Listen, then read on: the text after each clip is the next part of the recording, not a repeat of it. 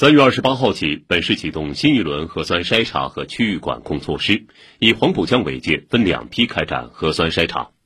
清晨五点，浦东、浦南及毗邻区域风控到期后，根据筛查结果，后续实行分区分类网格化管理。本台记者周一宁昨夜清晨就在浦东新区的世纪大道，那里的情况如何？马上连线周一宁。好的，主持人呢？今天清晨六点，我是坐着持车证的采访车从浦西虹桥路广播大厦前往浦东的，仅仅十五分钟，我们就到了这个浦东的世纪大道。那平时工作日这个时间，这段路程大概需要一个小时左右的时间。那越江的时候，我们走的是延安东路隧道，隧道内除了我们的采访车，没有其他的车辆。到了浦东之后啊，这个世纪大道双向八车道上也几乎没有其他车辆，能看到的呢，就是一早就在工作的环卫人员和清扫的车辆，也看到了一两位的这个外卖小哥。呃，到了旁。边的这个张杨路上呢，我们看到也是有一两辆的私家车在行驶。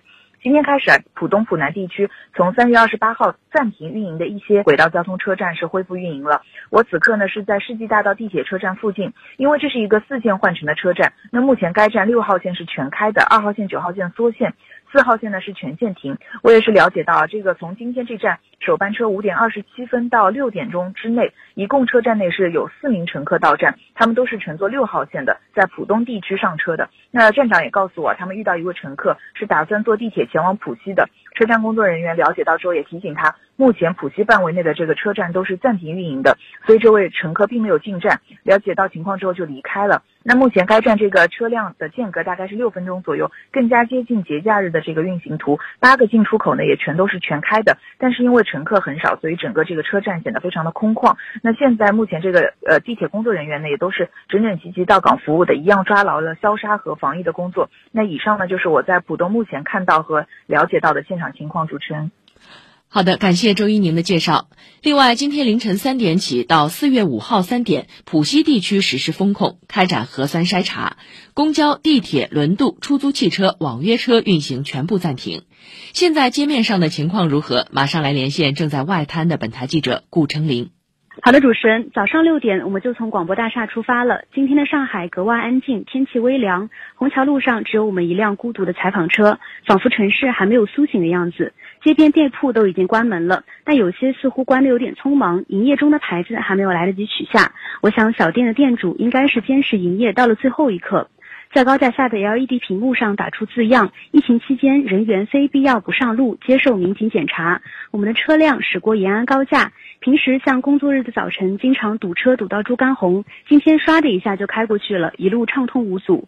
我们的身边仅仅驶过了两辆车，一辆是外省市驰援上海的抗疫物资车辆，另外一辆呢是物流车。只开了十七分钟，我们就从虹桥路抵达了外滩。如此空旷的外滩是我二十多年都没有见过的，只有保安、保洁还有我们。路面干干净净，警灯闪烁，安静的能听到鸟叫声。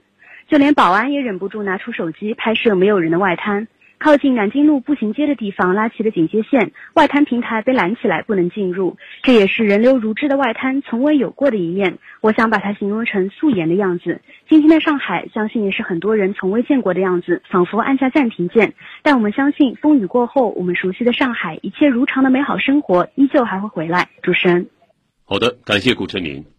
浦西封控期间，住宅小区实施封闭式管理，所有人员足不出户，人员和车辆只进不出。本台记者陆兰亭此刻正在闵行区虹桥镇所居住小区担任志愿者，小区内的情况如何？马上来连线陆兰亭。主持人好，我是住在闵行区虹桥镇龙柏一村二居委的一个小区，因为小区居民非常配合，所以呢，我们小区门卫呢也没有特别增加特保，门口原来两个保安，现在还是两个保安。今天我们小区所有的居民都按照要求足不出户。包括我这个志愿者，如果没有允许，也是不能出楼道的。只有轮到自己值班的时候，也就是在定期在门口消杀快递呀，帮助居民送快递的时候才能出门。为了做好防护，志愿者出门也必须穿上大白。我现在也是穿着大白在小区里为大家连线。不穿大白的话，可能头顶上就有无人机的摄像头对着你喊喊你回家。如果穿大白的话呢，无人机就不会喊。为了这次封闭呢，我们虹桥镇龙柏一村二居委呢，包括业委会，包括物业也做了充分的准备，其中有配药、急送医院等独居老人跟高龄老人的用餐问题保障。虽然我在这个小区呢已经生活了好多年，但是邻里之间呢很多都不认识的。我觉得通过这次疫情，小区业主之间的距离好像更近了，邻里之间看到也更亲切了很多。打个招呼的时候都要都会说：“哎呀，告诉我一下你家菜够不够？不够的话，我加匀一点给你。”一下子就觉得特别的温暖。好的，主持人，我的连线就到这里。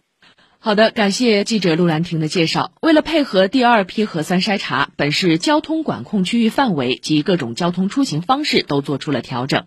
相关情况，马上来连线上海交通广播记者小乐。好的，主持人。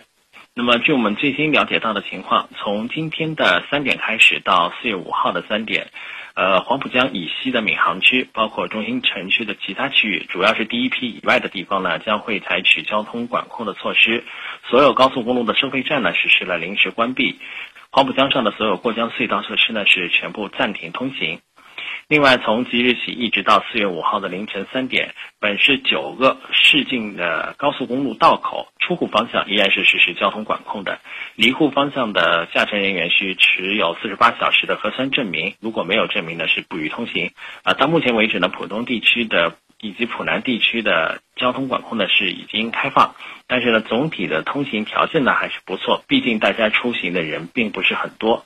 同时我们关注一下这个最新的公共交通方面，那么我们昨天相关部门也是发布了，今天开始呢轨道交通在浦东区域呢有四条线路是恢复运营，分别是六号线、十六号线、浦江线和慈湖线。那么缩线运营呢有五条，分别是二号线、九号线、十三号线、十四号线、十八号线的浦东段。除此以外的其他十一条线路今天依然是停运的。需要提醒的是，这一次浦西所有车站暂停之后呢，但是浦东所有地铁站也不是全部恢复运营，所以市民朋友能够特别留意。那么昨天晚间最新。呃，公发布了一些公交方面的信息，就是从今天开始，原本计划恢复的公交线路呢，依然是暂缓实行，包括崇明巴士、金山巴士、奉贤公交，还有浦东公交以及闵行客运的所有线路，今天依然是暂停运营，直至另行恢复通知。乘坐地面公交车的这个市民朋友也是留意这条消息。那么，为了尽量减少这个这一次管控区域对于，呃两场三站的市民出行的影响。机场专线当中的机场八线、还有机场环一线以及机场一线以及夜宵线呢是正常运行，但是不停靠风控区内的站点，也是提醒我们的市民朋友留意。同时，今天起也新开设了一条串联专线，连接虹桥西交通中心和东方路潍坊路站，中间停靠的是上海南站南广场和上海火车站的北广场。